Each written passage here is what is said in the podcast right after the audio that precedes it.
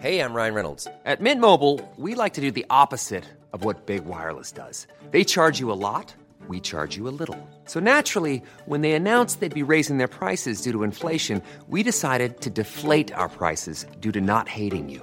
That's right. We're cutting the price of Mint Unlimited from $30 a month to just $15 a month. Give it a try at mintmobile.com slash switch. $45 upfront for three months plus taxes and fees. Promo rate for new customers for limited time. Unlimited more than 40 gigabytes per month. Slows. Full terms at mintmobile.com.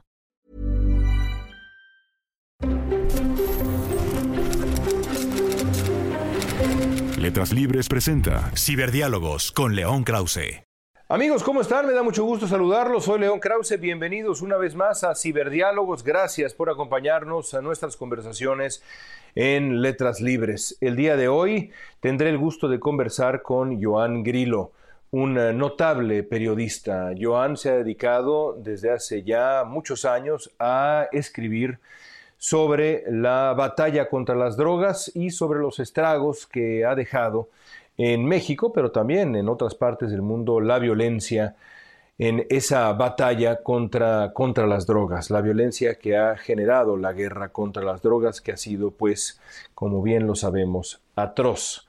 En su último libro, Joan eh, ah, escribe sobre un factor central en esta guerra contra las drogas y en la violencia que ah, ha enlutado a México desde hace ya una década y media. El libro se llama Blood Gone Money y cuenta la historia de lo que Joan Grillo define como un río de hierro, río de armas que eh, ah, se trafican de Estados Unidos hacia México en esta combinación singular de lo que eh, Joan llama un conflicto híbrido el tráfico de drogas del sur hacia el norte y el tráfico de armas eh, absolutamente impune del norte hacia el sur. El daño que han hecho las armas estadounidenses en México, las armas traficadas de Estados Unidos hacia México, es simplemente incalculable. La violencia de la guerra contra las drogas, la violencia de las organizaciones criminales en México, no se explica sin esas armas y lo eh, vimos recientemente en eh, dos ejemplos. Primero que nada, y hablaremos eh, con Joan sobre ellos, primero en ese episodio amargo que fue la captura y posterior liberación de Ovidio Guzmán en Culiacán, Sinaloa, la manera como vimos desplegadas en Culiacán armas que son armas para la guerra.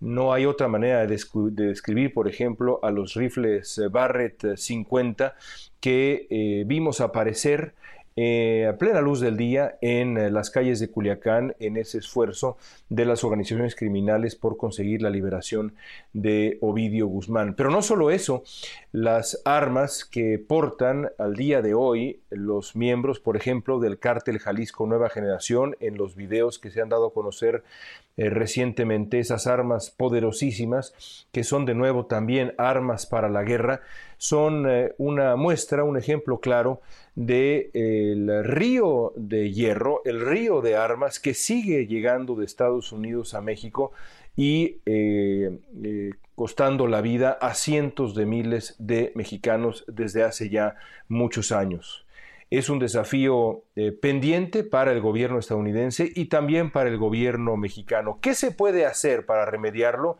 ¿Cuál es el origen? ¿Cómo explicar esta, esta parte del fenómeno violento eh, que, eh, insisto, ha enlutado México desde hace ya tantos años? Nadie mejor que Joan Grillo para conversar sobre ello. Mi plática con Joan a continuación. Joan, eh, México vive una tragedia, como tú la describes, y lo sabemos, por dos factores concurrentes, la producción y el tráfico de drogas que va hacia Estados Unidos y el tráfico de armas que va hacia México. Las drogas hacia el norte, las armas, el río de armas, como tú lo describes, hacia el sur, y la combinación le ha costado la vida a cientos de miles de mexicanos, solamente en los últimos años. Eh, ¿Por qué no empezamos tratando de entender el problema? ¿Cuántas armas han entrado a México en, en los últimos años. Eh, sé que incluso eso es difícil de determinar, pero ¿por qué no nos ofreces un panorama? Claro, un, gusto, León, y saludos a, a, todos. Mira, tenemos una cifra concreta que es este, que las armas que ya quitan de delincuentes y rastrean a tiendas o fábricas en Estados Unidos. Y en los últimos 12 años ya son rastreados 164 mil armas de fuego que eran en las manos de delincuentes mexicanos, incluyendo a cárteles, y rastreados. Pero esto pienso que más es el punto de iceberg, ¿no?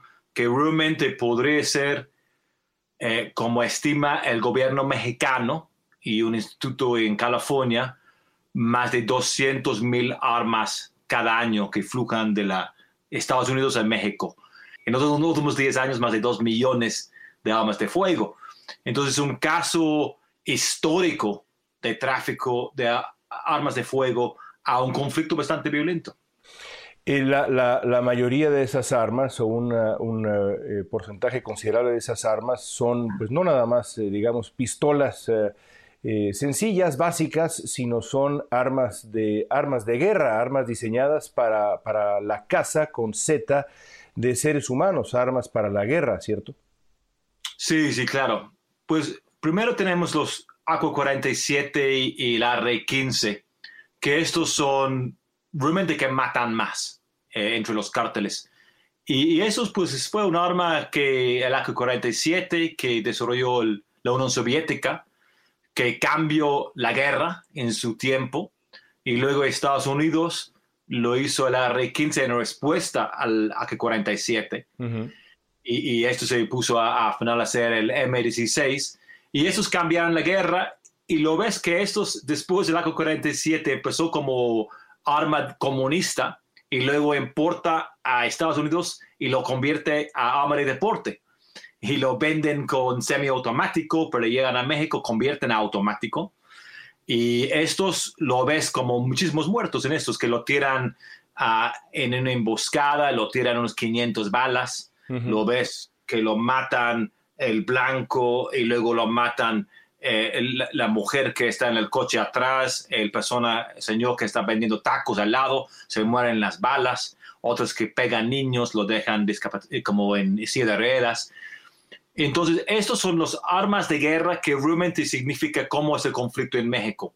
Pero aparte son los rifles que tiran balas de 50 calibre. Los barras 50 que... famosos el barra 50 es el clásico, ¿no? Para, para que no, si la gente que no saben, son tiran balas de este tamaño, como una pequeña botella de Coca-Cola.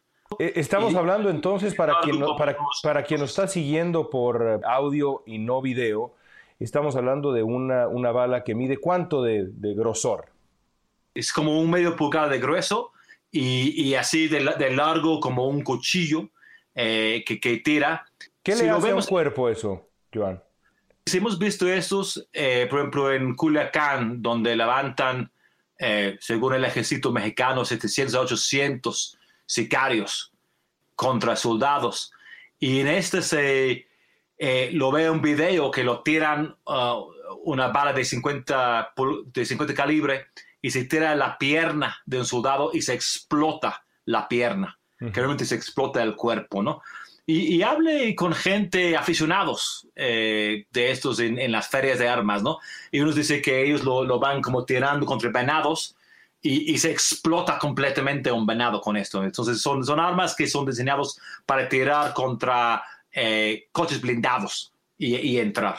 Entonces como esto sí cambia, aunque la cantidad no es tan grande, el efecto, el impacto psicológico de estos es súper importante en que pase en México armas diseñadas para deshacer seres humanos. Ahora, Joan, comienzas tu, libro en eh, el juicio contra Joaquín eh, Guzmán, específicamente en el momento en que se presentan algunas armas del, del propio eh, Joaquín, eh, Joaquín Guzmán.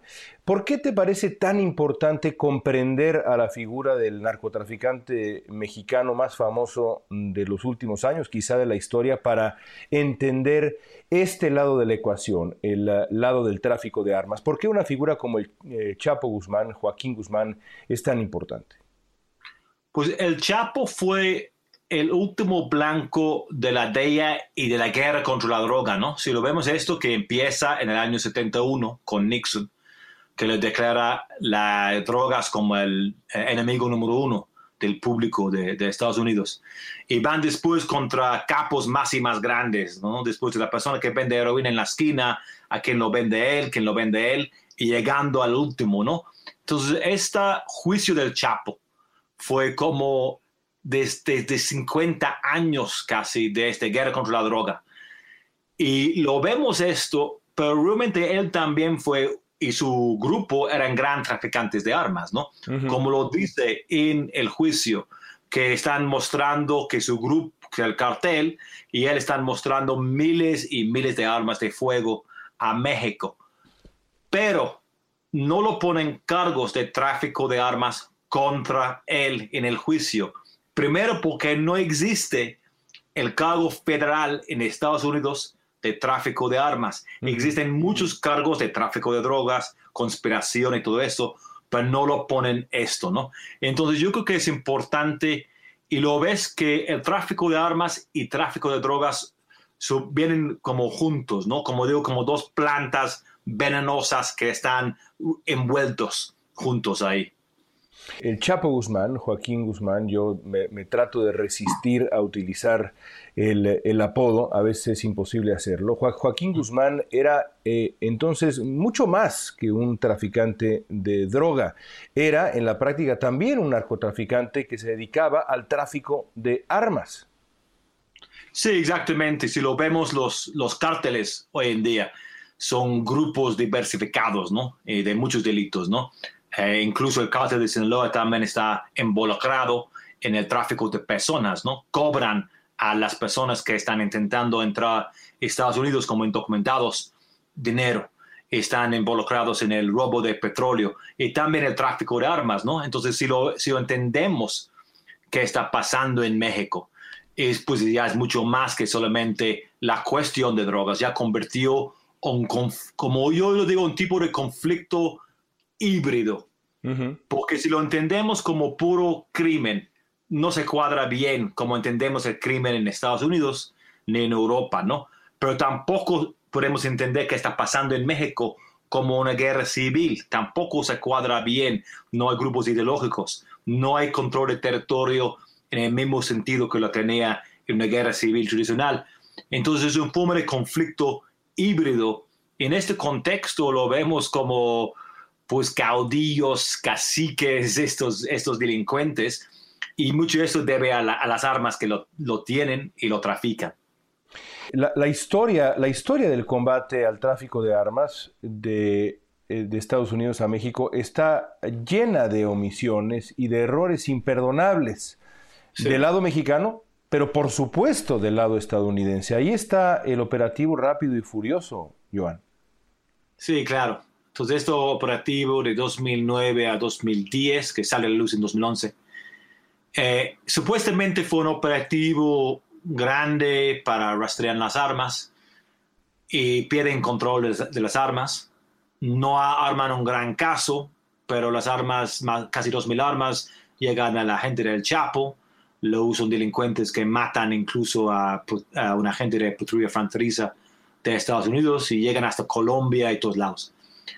Eh, y llegan hasta estos como teorías de conspiración, podemos decir, estas teorías, uno que, que lo hicieron en contra de México para hacer más débil a México, ¿no? Es como la impresión que mucha gente tiene en México.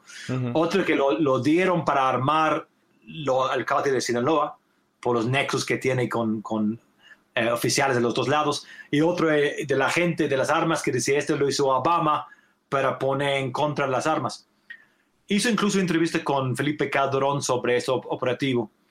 Y, me explico que sí, sí sabía del operativo, no sabía todos los detalles.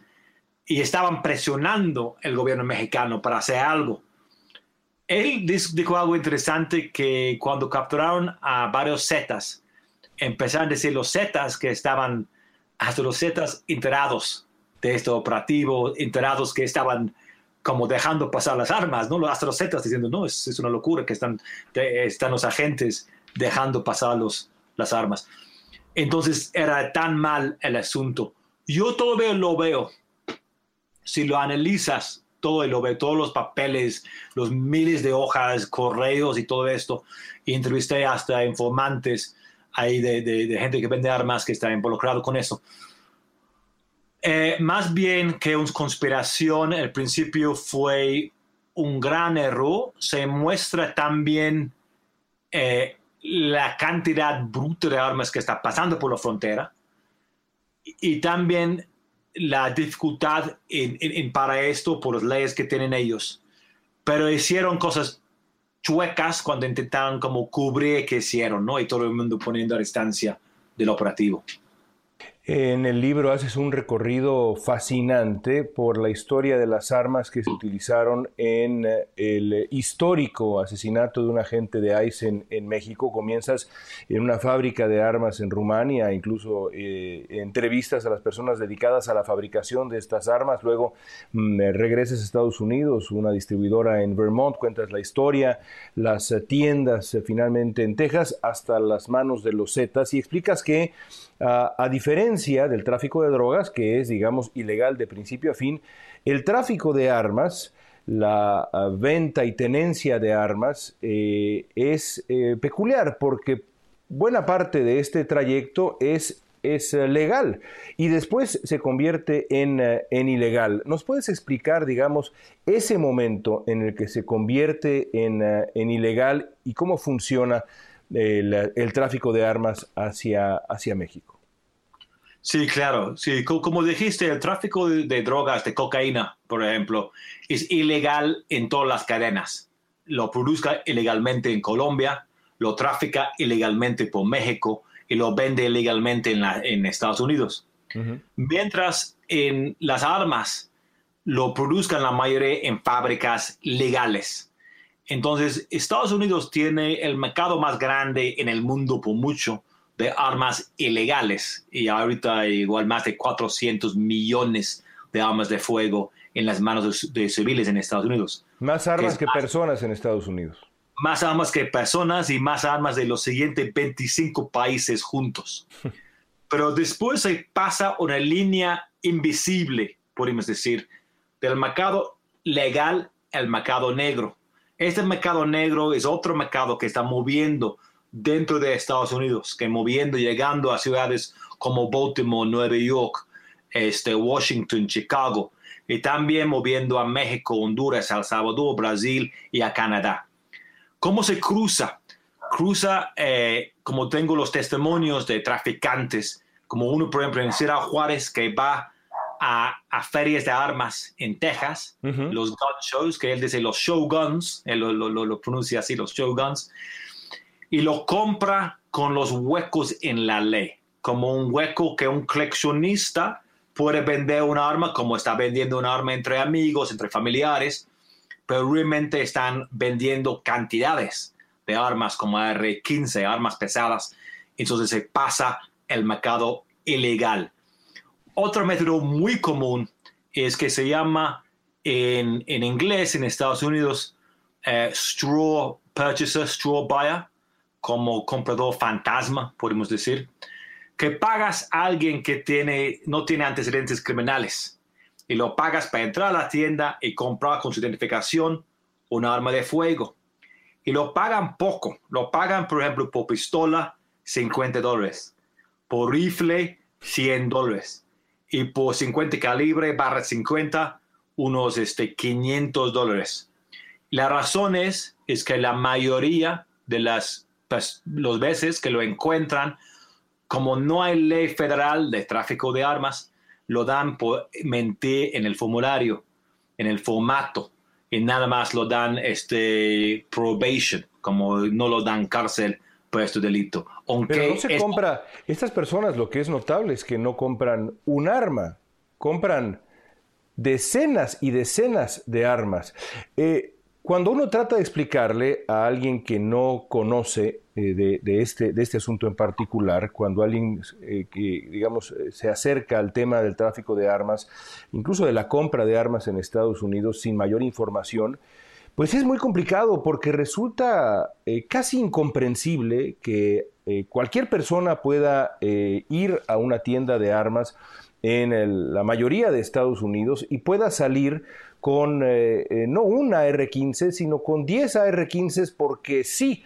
resulta incomprensible, ¿no es cierto? Para prácticamente el resto del planeta, en México hay solamente una tienda, una tienda de armas eh, y bueno, así podemos recorrer el resto, el resto del mundo. Eh, en, buena parte del planeta, pues es simplemente imposible comprar una R15 para un civil.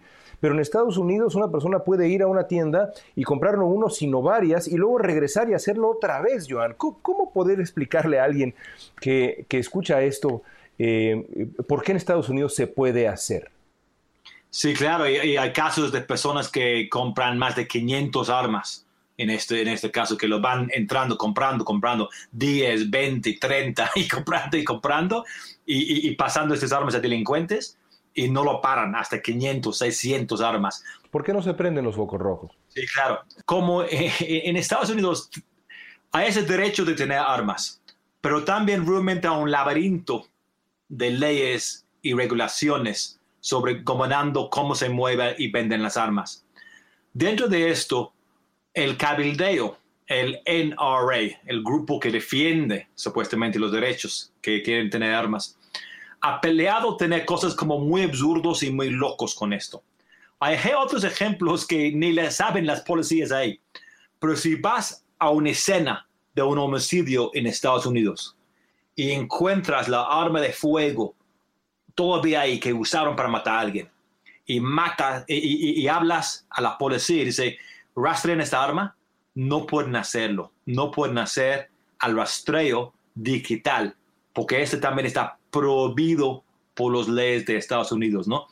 Entonces, hay una cosa que, que no, como hay tanto defensa que no tiene que hablar esta tienda de armas, aunque están vendiendo muchas armas, no tiene que hablar a las autoridades, ¿no? estas, cosas, aunque son, son tan locos, también me dio un poco de esperanza que hay mucho espacio para cambiar en esto. Hay mucho espacio que puede presionar al gobierno mexicano en este asunto. No es decir que queremos provisión de armas de fuego largas algo así, necesariamente. Es decir, empezamos con lo básico. Si alguien está comprando armas para un cártel, que van a la cárcel. Si alguien eh, que no es un hueco, que la gente puede vender armas con esos huecos que son como coleccionistas cuando están vendiendo a traficantes. Y estos puntos puede pelear el gobierno mexicano y puede, hay, mucho espacio para mejorar este asunto. Eh, en, la política estadounidense, eh, la defensa a ultranza fanática de la segunda enmienda, pues es, es, parte central del debate público, sobre todo del lado, del lado republicano. Y sin embargo, es un, y, voy a ser elegante, es un anacronismo la segunda enmienda de la Constitución en Estados Unidos, ¿no es cierto? Sí, claro. Eh, hay mucho debate sobre este, este, esta frase. Eh, si realmente este, son, este da armas a toda la población, si da armas a puros milicianos, si da armas a, a, delincuentes, si, da, si la gente puede tener tanques. Entonces hay mucha discusión, mucho debate sobre este punto. Pero también yo, yo no tengo en contra que ellos tienen este derecho de tener armas para defender a, su familia, para cazar, pero también por qué están interpretando en esta manera. Y si lo ve la historia incluso de NRA, no empezó como fanáticos, empezaron con gente que estaba apoyando regulaciones, leyes de armas, y luego radicalizó en los 70, en los 80 y radicalizó, otra vez ahorita con Trump y ha convertido como un grupo penático hasta el punto que hay personas diciendo que cuando mueren niños en un masacre son actores y cosas así, ¿no? Y entonces, sí, sí, uno habla de locura, pero también encuentra mucha gente que tiene armas que realmente si hablas con ellos, ellos son dispuestos de hablar sobre el asunto y creo que pueden ser dispuestos a buscar compromisos que pueden cambiar y realmente restringir como tan fácilmente las armas llegan a los cárteles. Sí, ese, argumento de, eh, utilizar armas o tener armas para defender, para defender el hogar, yo siempre he pensado, bueno, muy bien, ¿se necesita realmente un Barrett 50 para defender tu hogar, una R15? No, basta con una Glock, es decir, es, algo que, me resulta incomprensible. Pero bueno, eh, déjame regresar eh, este asunto de la convención de armas. Narras una visita a la convención de armas. Yo, yo también he estado en estas, en estas grandes convenciones, en estos gun shows, como tú describes, y es de verdad una escena, una escena surrealista, ¿no es cierto? Es decir, me, me imagino que es una escena que es imposible de repetir en ninguna otra parte del mundo, no sé si me equivoco, pero es una escena eminentemente americana. ¿Crees que eh, hay alguna manera, regresando un poco a la conversación sobre la segunda enmienda, de eh, convencer a la población en Estados Unidos, a esa parte de la población que no lo entiende bien, a pesar de que una mayoría está en favor de mayor regulación, del daño que causan cierto tipo de armas. Me declaro, eh, déjame responder mi propia pregunta, escéptico solamente por lo anterior, por lo siguiente, solamente por lo siguiente. El momento, digamos, más terrible de la presidencia de Barack Obama y creo yo que uno de los momentos más terribles de la historia contemporánea en Estados Unidos fue el eh, asesinato múltiple, la masacre en Sandy Hook. Yo siempre pensé que si la muerte de decenas de pequeñitos de 3, 4 años de edad a manos de un loco que llevaba un rifle de asalto no cambiaba la discusión sobre este tema, nada iba a cambiar la discusión sobre este tema. ¿Soy demasiado pesimista, Joan? Creo que sí, en este, en este aspecto, León. Yo también sentí lo mismo durante muchos años. Y por esto, durante mucho tiempo, no escribí este libro. Pensaba que fue un muro que no pudimos, un muro de ladrillos, que en Estados Unidos no vamos a pasar esto. Pero cuando me di cuenta, cuando hice esta entrevista en Sierra Juárez, en el reclusorio, con este delincuente que me explicó cómo estaba comprando las armas en Dallas y sin papeles, sin nada, entrando ahí, comprando 12 R15 sin papeles, llevándolos y regresando a México. Y que yo fui también a una feria de armas, bueno, entre, fui a varios, pero uno ahí en el pueblo de Mesquite, por Dallas, iba grabando. Y también la gente que me ofrecieron R15 nuevos, sin papeles. Y me di cuenta que hay muchos puntos que podemos hablar sobre esto. Yo creo que es difícil y si llegamos, y este fue el error igual antes de, de Barack Obama, de pensar, pues nada más es, es, la cuestión de la provisión de armas de asalto. Esto lo hicieron bajo de Clinton, 94-2004. Hoy en día hay muchísimos más armas de asalto en las manos de civiles en Estados Unidos. Hay muchos años que vendieron un millón, un millón de R-15 dentro de Estados Unidos. O más.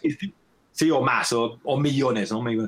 Entonces, es difícil quitar estos, pero estos puntos, el universal background check, ¿no? Eh, tener todo el mundo, si compra un arma de fuego, tiene que mostrar identificación y lo checa en el compu si tiene antecedentes.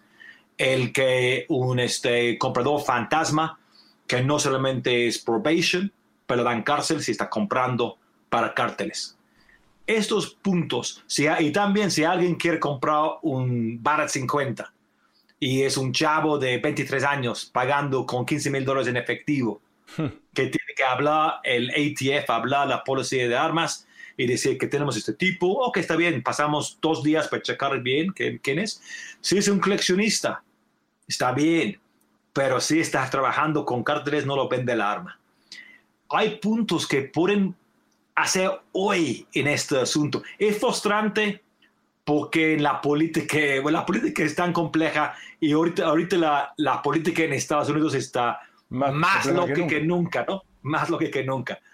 Pero hay mucho espacio para cambiar. Y ya tiene mayoría en los demócratas en, en, en las dos casas. Y a, y a, eso, y a eso iba yo, es decir, eh, eh, dices que es improbable, que es difícil retomar la prohibición de eh, la, venta de, armas de, asalto. Es, muy importante lo que subrayabas, la manera como una vez que expira esa, esa prohibición, pues eh, se, registra un aumento en la violencia en México que está, que está claramente documentado. Es el, eh, el, pan de cada día de los cárteles, de las organizaciones criminales en México, el uso de estas armas en particular, AR-15 y demás, los rifles de asalto que hacen tantísimo daño, para no hablar de los famosos Barrett 50 de los que te voy a preguntar en un segundo más, pero eh, ¿por qué te parece tan improbable, justamente ahora que los demócratas tienen la mayoría en el Senado, que podría retomarse con una mayoría, mayoría simple, que el gobierno de México ha dicho reiteradamente, lo ha dicho el canciller Ebrard, que este es un tema que le importa mucho. Si son tan importantes para los cárteles, ¿por qué no intentar retomar la prohibición de venta de, estos, eh, de estos rifles, de estas armas de asalto? Bueno, en el, en el libro no argumento en contra de una prohibición, pero lo, argumento, lo enfoco más en medidas que son más eh, factibles y que no hay tanto controversia, porque dice que ahorita no están haciendo nada. Y la cuestión de Universal Background Checks, si hicieran esas dos cosas incluso, Universal Background Checks y, y, más este, y cárcel para la gente que compran de comprador fantasma, este podría tener un impacto muchísimo en cómo adquieren, cómo agarran armas los grupos y los cárteles. De armas de asalto si intentan hacer esto, este puede tener una reacción muy fuerte. Por ejemplo, yo, yo tengo la entrevista con un miliciano de Michigan, del Michigan Liberty Militia, que él estuvo eh, eh, presente en el intento de, bueno, cuando entraron eh, el, este Congreso, el Capitolio en, Michigan antes del Capitolio en, Washington. Claro, claro, cuando sí. No, no sé también si estuvo en, en Washington. No sé, Seguramente sí. Sí, sí, sí. Pero, pero en, en, Michigan estuvo, ¿no? Yo lo contacté cuando todavía tienen grupos de Facebook, ¿no? Y lo podré contactar por Facebook, que tiene sus grupos, y ellos mostrando armas ahí en sus grupos, y podré contactar, hablamos por video. Y él dijo que, que si ellos hacen provisión de, de, armas de asalto, no lo van a, no lo van a cumplir. Eh, entonces eso va a provocar como algo mucho más, es, es una pelea mucho más fuerte.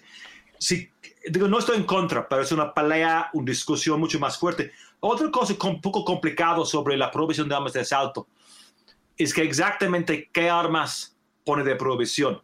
Porque hoy en día, si lo ves a muchas armas, si lo quitas al supuesto el AR-15, la K-47, para muchas armas hoy, en día muy parecidas. Entonces es un poco difícil cómo clasificas y cómo exactamente qué armas quitas, ¿no? Podría ser bueno si lo hicieron para México podría ser, bueno, eso podría tener un impacto fuerte. Pero digo que, digo que incluso sin llegar a este punto mucho más controvertido, lo podría tener un impacto hoy, sin discusiones y sin realmente tener una respuesta fuerte de la gente que apoya en las armas. A mí me llama la atención, eh, aunque entiendo tus, tus reparos, me llama la atención que en, las encuestas hasta 70% de estadounidenses apoyarían eh, ese, ese el, retomar, digamos, esta prohibición de la venta de armas de asalto. Por supuesto, hay una minoría que, y más en el clima actual, podría, podría vociferar e incluso, incluso peor. Déjame eh, acercarnos a México poco a poco y a la situación actual. Eh, uno de los momentos eh, culminantes más dramáticos de los últimos tiempos en México fue la captura de Ovidio Guzmán y su posterior liberación, no solamente por el proceso, por la decisión del presidente de México de liberar a Ovidio Guzmán, sino también por las escenas que vimos en, eh, en Culiacán, eh, eh, escenas que incluyeron estos famosos rifles Barrett 50 que em, pues aparecieron ahí en plena luz del día, escenas de estos sicarios, miembros del cártel de Sinaloa, apostándose en esquinas en plena luz del día en Culiacán, montando el rifle para comenzar a disparar. ¿Qué te dice esto del el poder que tienen, el acceso que tienen los cárteles mexicanos, y pienso en ellos, pero pienso también, por ejemplo, en el aterrador cártel Jalisco Nueva Generación. Em, eh, ¿Qué te dice el acceso que tienen estos cárteles a ese, a ese calibre de armas que son de verdad de guerra y, y armadas para la intimidación y en muchos sentidos yo diría para el terrorismo? Sí, claro. Si lo vemos como hoy en día la guerra, los conflictos armados, eh, muchos de estos usan los Kalashnikov, los, los cueros de chivo, como dicen en México, los M16 o R15, y esos tipos de armas como 50 calibre y como granadas de fragmentación. Entonces, el hecho que tiene acceso a estos y no solamente a pistolas, como antes, ¿no? Como antes, si lo vemos en los noventas, el cartel de los Ariana Felix, mucha de la gente ahí usaban pistolas. Cuando intentaron este, matar a, este, a Blanconelas, Jesús Blanconelas, y lo vino un, un secario y lo tiró una pistola, lo, lo pego varias veces y después lo tiro a la pistola, reboto la bala y lo pega en el ojo, el sicario, ¿no? Entonces fue otro nivel. Y empezaron primero los Zetas, decir, pues ya somos ex soldados, no estamos ya peleando, no somos pandilleros con cabeza repada y tatuajes, somos ex soldados. Vamos a pelear con armas de asalto, vamos a usar chalecos antibalas, cascos, radios y organizar. Y este es el cambio todo el juego. ¿Son terroristas? ¿Son terroristas, eh, dirías tú? Los entonces, pues, mexicanos. Eh, eh, bueno, operan como una forma, como entre una guerrilla, un paramilitar y a veces actos de terrorismo. Si hablamos de, terrorismo, bueno, hay cargos contra unos de Jalisco, por ejemplo, de terrorismo en México, ¿no? Y hay esa discusión que está pasando en Estados Unidos que declaran unos grupos como terroristas.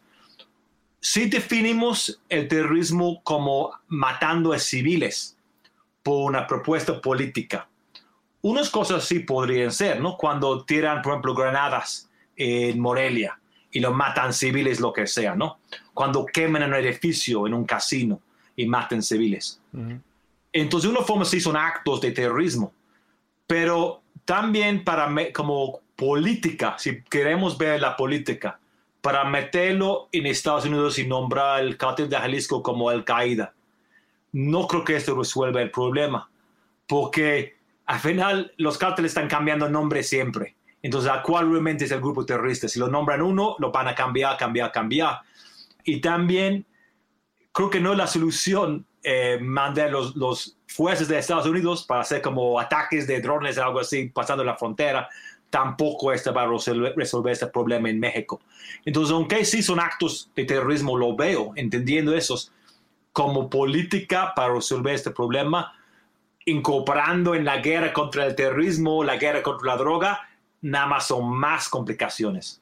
Hablando de la situación actual en México, fue, fue el 2020 un año muy violento a pesar de la, de la pandemia, a pesar de las limitaciones que eh, nos impuso a todos la pandemia, incluidos a los criminales. Fue un año muy, pero muy violento. Un traficante de armas que entrevistaste te dijo esto nunca se va a terminar. ¿Estás de acuerdo en que esto nunca se va a terminar? La guerra. Eh, yo creo que hay que tener esperanza, ¿no? Siempre la, va a ser gente que mata a gente, ¿no? Y, que la gente, como yo entiendo, cuando hago muchas entrevistas con delincuentes en varios lados, ¿no? Desde Brasil a Baltimore a México y ellos, yo como periodista intento tener como un punto de vista un poco más optimista del mundo, que podemos cambiar las cosas. Y muchos de ellos no tienen esas esperanzas. Para ellos es, estamos viviendo esto, estamos viviendo esta guerra, estamos viviendo este conflicto.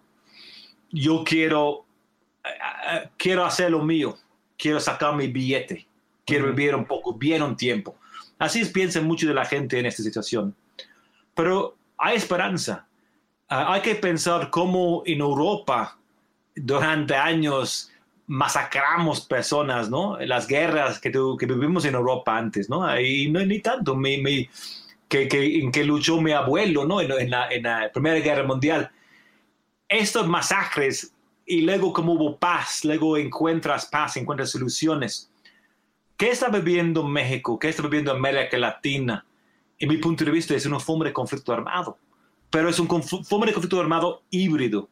No es tan sencillo como una guerra entre países que juntan los gobiernos y bajan las armas. O incluso una guerra civil normal, que guerra civil normal, que encuentres la guerrilla, dices, pues entras la política, vamos a hacer un acuerdo y, sales, ¿no? No es tan fácil, porque como no vas a, ir al Mencho y dices que el, Mencho de Jalisco vamos a poner la paz y, y tú sales y todo eso.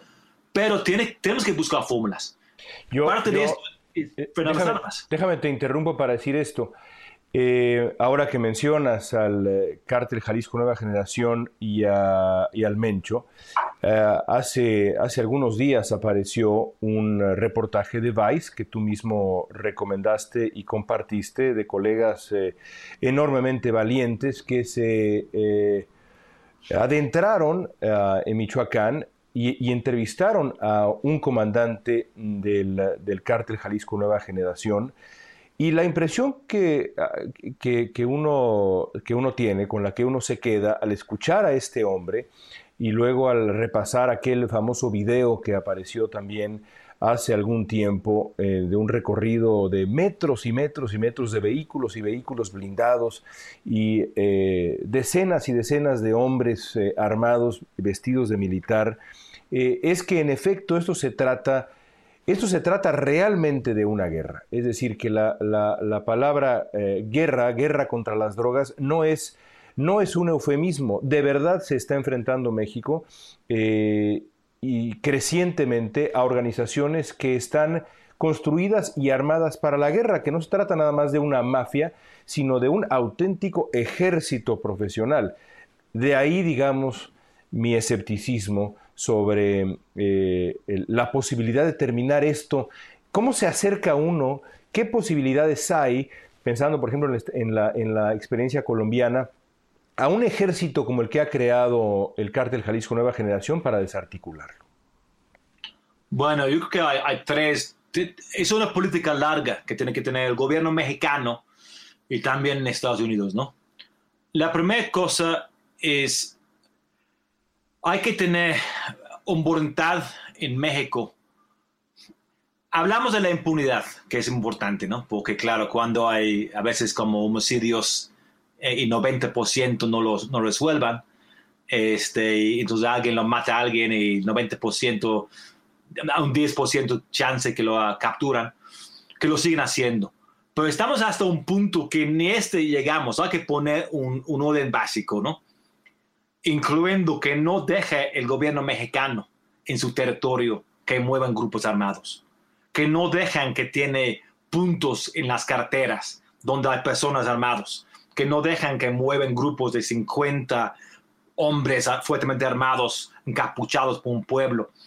Creo que necesita apoyar la sociedad mexicana en esto. Y si la apoya la sociedad mexicana en esto, en una forma, la clase cultural los medios, los académicos tienen que apoyar un esfuerzo del Estado mexicano de quitar esto, porque si la, población, si lo ve en las encuestas, la población realmente apoya que quitan este tipo de cosas. Sí. Si realmente tienen voluntad el Estado mexicano de hacer eso, de que no vamos, digo, no vamos a quitar todo, pero vamos a quitar estas cosas excesivas, ¿no? Que grupos armados de 50 personas están moviendo por el territorio que tiene retenes los delincuentes, que están moviendo así, teniendo batallas en centro de la ciudad. Estas cosas vamos a quitar, ¿no? Que se pone para atrás. Otro problema con esto, la corrupción del Estado mexicano. Entonces, muchas veces, si vemos la clase cultural, decimos, la clase media alta, la clase media, media alta, los académicos, periodistas, ONGs, está diciendo, pues, ¿por qué apoyamos el Estado mexicano? Poner el orden si el Estado mexicano está corrompido, ¿no? Si hay casos como García Luna, más controvertido de Cienfuegos, de muchos gobernadores, alcaldes y todo eso. Entonces tiene que ser una pelea también contra la corrupción. Eso es un, es un reto tan grande, pero tiene que ser al mismo tiempo para tener un Estado legítimo que está también controlando el territorio. Después de eso, hay que ver, es algo de más largo plazo, porque sí tiene un impacto real, llegando a los barrios, llegando a los pueblos y viendo por qué están reclutando sicarios de estos lugares, por qué las corazones y las mentes de los jóvenes lo tienen los cárteles y no tiene la sociedad o el gobierno. Y si lo ves cuando no está pavimentado, cuando no tiene agua, cuando este, están en la calle y ven el cártel y lo ofrezca a los jóvenes, empezando 50 dólares cada semana y un celular. Parece quién está viniendo o moviendo. Y después te damos una pistola, te damos una C-47 y vas a ser sicario. Entonces, ¿cómo ellos tan fácil? y son las los programas de, para cambiar, digo, es prevención del crimen. Hablan de esto, pero para hacerlo bien hay buenas personas, hay buenos trabajadores sociales que saben, realmente tienen que ser muy enfocados, que ellos saben, en un barrio en Jalisco o en Juárez o en Tijuana, ¿quién en estos barrios son los 10 jóvenes adolescentes que lo van a agarrar al cártel? Lo van a y saben quién son y hay que enfocar en ellos, trabajando con ellos para evitar este camino. Tú hablas también eh, de la normalización de la violencia en México eh, y cómo eso también alimenta este clima eh, que deriva en la violencia.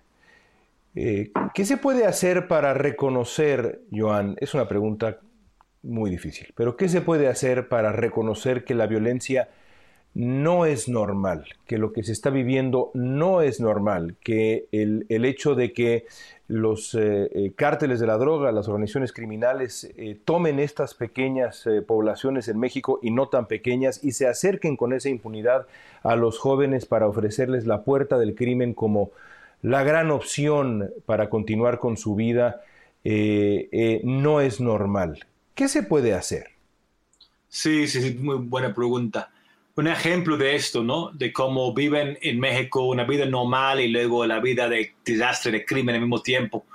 Cuando fui a cubrir lo de Cadereyta en 2012, cuando eran los 49 cuerpos tirados en el pueblo, todos decapitados, todos con las manos y los pies quitados. Horrendo. Fui a ver esto y, entré al, al morgue a oler esto y luego fui por cada vez hablando con la gente. ¿Qué piensan? Y dicen, no, es otra cosa. Estamos hablando del fútbol. Fue, fue, fue un juego, fue un semifinal de la Liga Mexicana, ¿no? Estaba Santos ahí jugando, ¿no? Y este, eh, otra cosa, como en Veracruz, eh, en la fosa narco, fosa más grande, más de 250 cuerpos en, en Veracruz, y lo ves pegado a un fraccionamiento de casas, el sueño de tener casa de clase media de la gente, como el sueño mexicano que han puesto en, los años recientes, ¿no? Tener mi casa, tener mi jardín.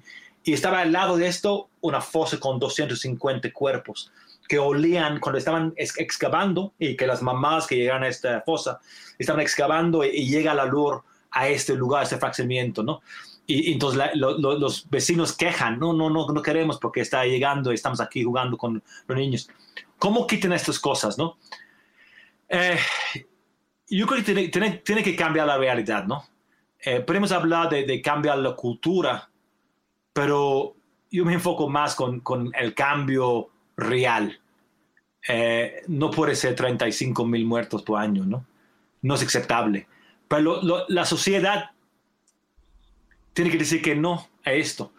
Fue triste, soy periodista, pero también he hecho en, hasta en, marchas apoyando, con, cubriendo y apoyando con mi corazón. Cuando pasó esto de, los, de la, la familia Levarón, ¿no? Y, y masacran estos, y, y ellos juntan con Javier Cecilia, su discurso de Javier Cecilia, sobre todo en 2011, era, era muy bueno. Eh, en, en 2000 20 su discurso no era tan fuerte como lo tenía antes. Pero con, con esta marcha que tienen ellos, Javier Cecilia, la familia Barrón, eh, México de eh, Justicia Transicional, y van a la calle para marchar, y hay muy poca gente marchando realmente, ¿no? Y luego llegan al Zócalo, a críticas y todo eso, ¿no? Ahora, eh, falta, falta quizá la, la indignación en México eh, frente a los criminales. Nos indigna eh, de manera absolutamente justificada la, corrupción, las omisiones de este gobierno, de otros gobiernos, pero falta la indignación pública frente a los criminales. Sí, creo que, que si vemos, sí ha sido la gente y, y, van a la calle en unos puntos, pero a veces es dividido el movimiento y la gente más como que van contra la delincuencia lo ven más o lo, lo, nombran más a la derecha, ¿no? México Unidos contra la delincuencia y eso, ¿no?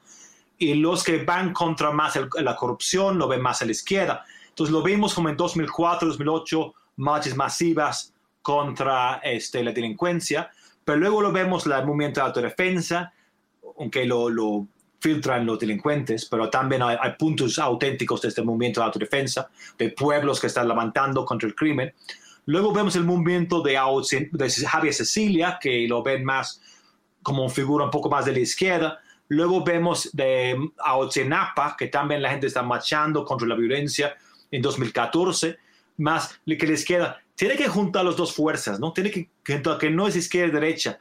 Yo creo que tiene que ser una denuncia contra la, la corrupción y la violencia.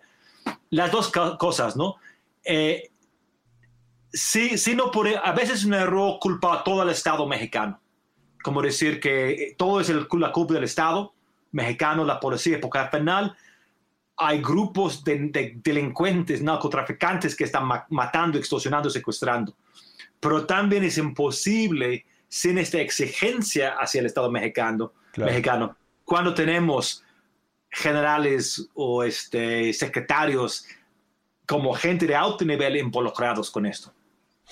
Me, emociona, te soy franco, Joan, que a, pesar de todo lo que has visto a, lo largo de tus eh, ya muchos años en, esto, en el periodismo, pero específicamente siguiendo eh, este tema, has escrito varios libros al respecto, este eh, libro siendo el más reciente, me emociona que, que, te escucho, que te escucho optimista sobre el futuro, sobre las posibilidades de cambiar la realidad, como señalas.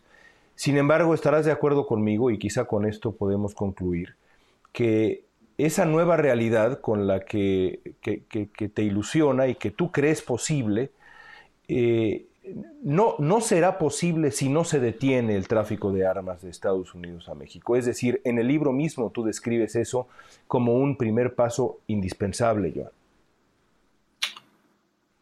Eh, es, muy importante, ¿no? Es muy importante frenar este tráfico de armas en México y está bien que ahorita la Cancillería en México está poniendo el centro de este asunto, ¿no? Y, espero que siga siendo, tiene todo derecho y deben hacer y siguen insistiendo en esto y hay huecos y cosas que hacer. Pero incluso no hay que depender completamente en Estados Unidos porque México también podría tener más controles, poner más controles en la frontera buscar más armas que están entrando en México. Y hay muchísimo que puede hacer México en este asunto también, ¿no? Hay que exigir en México que hacen esto. Otra cosa, hice una entrevista para el libro de un traficante de armas, un vendedor de armas en Tepito. Y era ex soldado. Y él consigue sus armas por policías, soldados, más que ellos lo quitan de delincuentes y lo revenden a la calle. Entonces también hay que poner fuerza en eso, ¿no? No hay que dejar que están filtrando armas los mismos jueces de seguridad en México. Para, pero para tener balance, incluso si hablamos que todos queremos que no hay militares en la calle, pero es más difícil cuando hay delincuentes que están andando con esos tipos de armamentos, mover y quitar los militares, ¿no? Si, si vamos a quitar un lado o los dos lados, podemos como bajar el nivel de armamentos y violencia en el país. Claro. Pues Joan, te agradezco, te agradezco mucho tu, tu, trabajo de años, tu presencia en nuestro ciberdiálogo. Te felicito mucho por el libro, acá está, Blood Gone Money. Eh, de verdad es eh, un libro eh, extraordinario, como todos los que ha escrito Joan Grillo. Em, ¿Estará en español pronto? ¿Ya está en español? Uh, todavía estamos en eso vamos a esperar que salga, salga pronto en español también. Bueno, la respuesta es eh, que sí, seguramente así, así será. Joan, te agradezco mucho por, por estar con nosotros. Felicidades de nuevo. Gracias. Un gustazo, León.